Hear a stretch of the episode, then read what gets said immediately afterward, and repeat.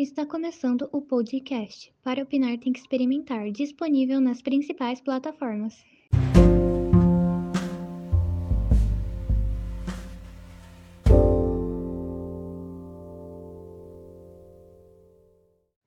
Olá, pessoal, bem-vindo ao podcast Para opinar tem que experimentar. Me chamo Giovana e para falar de um assunto que ainda é um tabu, em pleno século XXI, Estou aqui com a Franciele, dona de uma sexy shop, a Love Toys, localizada na badalada Rua Augusta. Fran, que prazer estar aqui com você. Seja bem-vinda.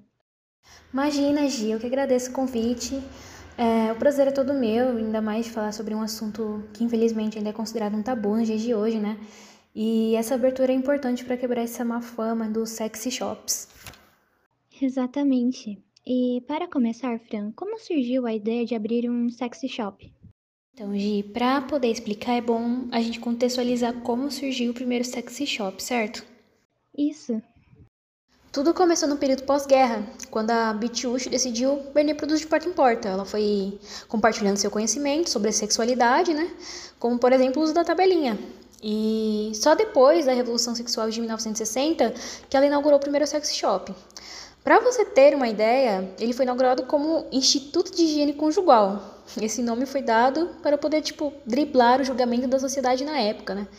E a minha história é bem parecida com a da Beat. Depois que encerrei a minha carreira como bancária, eu me vi desempregada e sem saber o que fazer. Então, me lembrei de uma cliente de banco e olha só, né? Que vendia esses produtos eróticos. Então, inclusive, me deu um vibrador de presente. Aí me lembrei e me vi a oportunidade. Procurei a loja dela, conversamos e comecei a vender de porta em porta no condomínio mesmo, no meu prédio, e assim como o Beat.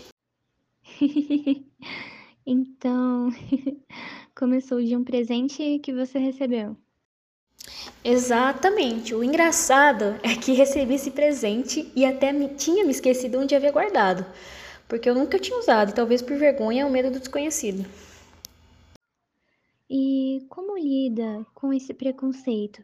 Porque assim, você mesma disse que sentiu vergonha no começo. Imagine como é para os clientes ao frequentar o sexy shop pela primeira vez. Não é fácil, Gi. Ainda tem muito preconceito das pessoas que frequentam sexy shops.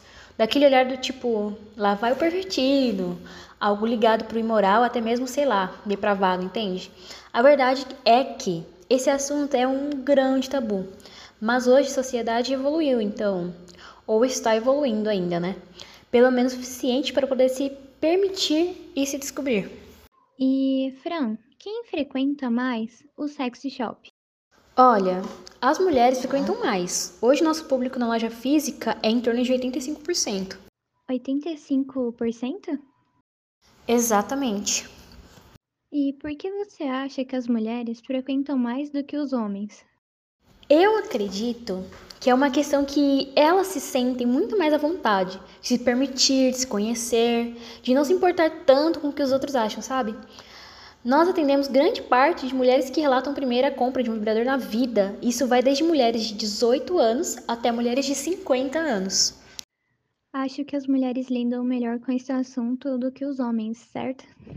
Sim, sim, muito mais. No geral, ainda existe né, um grande tabu para o mercado erótico, principalmente para o homem hétero. O homem, quando vem comprar, mesmo que seja para sua esposa, ele acaba preferindo por algo semelhante ao real, né?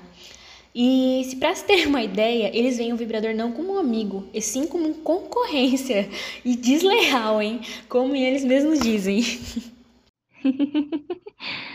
e, Fran, você comentou que 85% do seu público é feminino, pelo menos na loja física, né?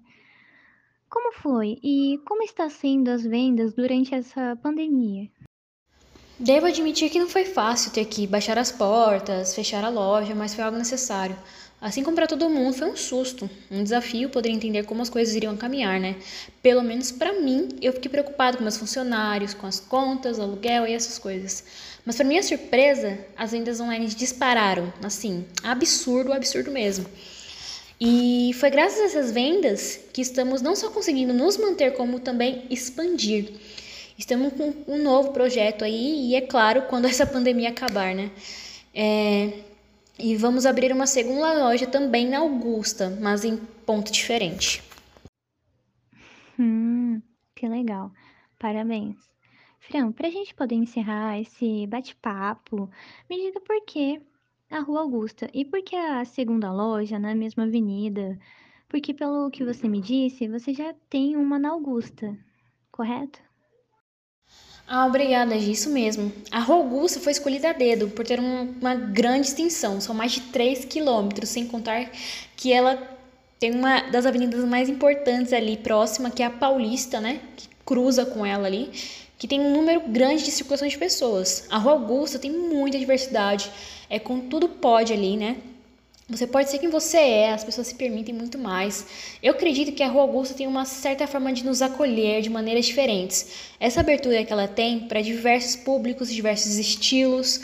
A escolha da segunda loja ser na mesma avenida veio a partir de pesquisas, justamente por ser um local onde há uma, essa quebra de barreiras, entende? Onde tudo, o tabu é contestado e quebrado constantemente. Aí veio a escolha de expandir na mesma avenida. Nosso público se sente muito mais à vontade, sente que pode tentar, experimentar, sempre coisas novas sem o julgamento imposto pela sociedade. A Augusta já é visada de uma forma preconceituosa. Antes mesmo de abrir a loja, eu ouvi muito mal sobre o local, mas após conhecer, não tive dúvidas sobre a minha escolha. É muito legal ver esse ponto de vista, justamente pelo fato desse preconceito que você citou com relação a Augusta. Porém, aos poucos, essa visão que muitos têm vai se rompendo. Sim, com toda certeza, Gi. Muito obrigada por nos dar essa entrevista, Fran. Foi um prazer enorme te receber aqui e conversar. Este assunto é de extrema importância, justamente para as pessoas perceberem que não há necessidade de se envergonhar sobre ou se ressentir com relação ao seu bem-estar, que é a vida sexual. Eu que agradeço a abertura do podcast para a gente falar sobre esse assunto. Esse foi o podcast Para Opinar Tem que Experimentar. Obrigada a todos os ouvintes e até a próxima. Tchau!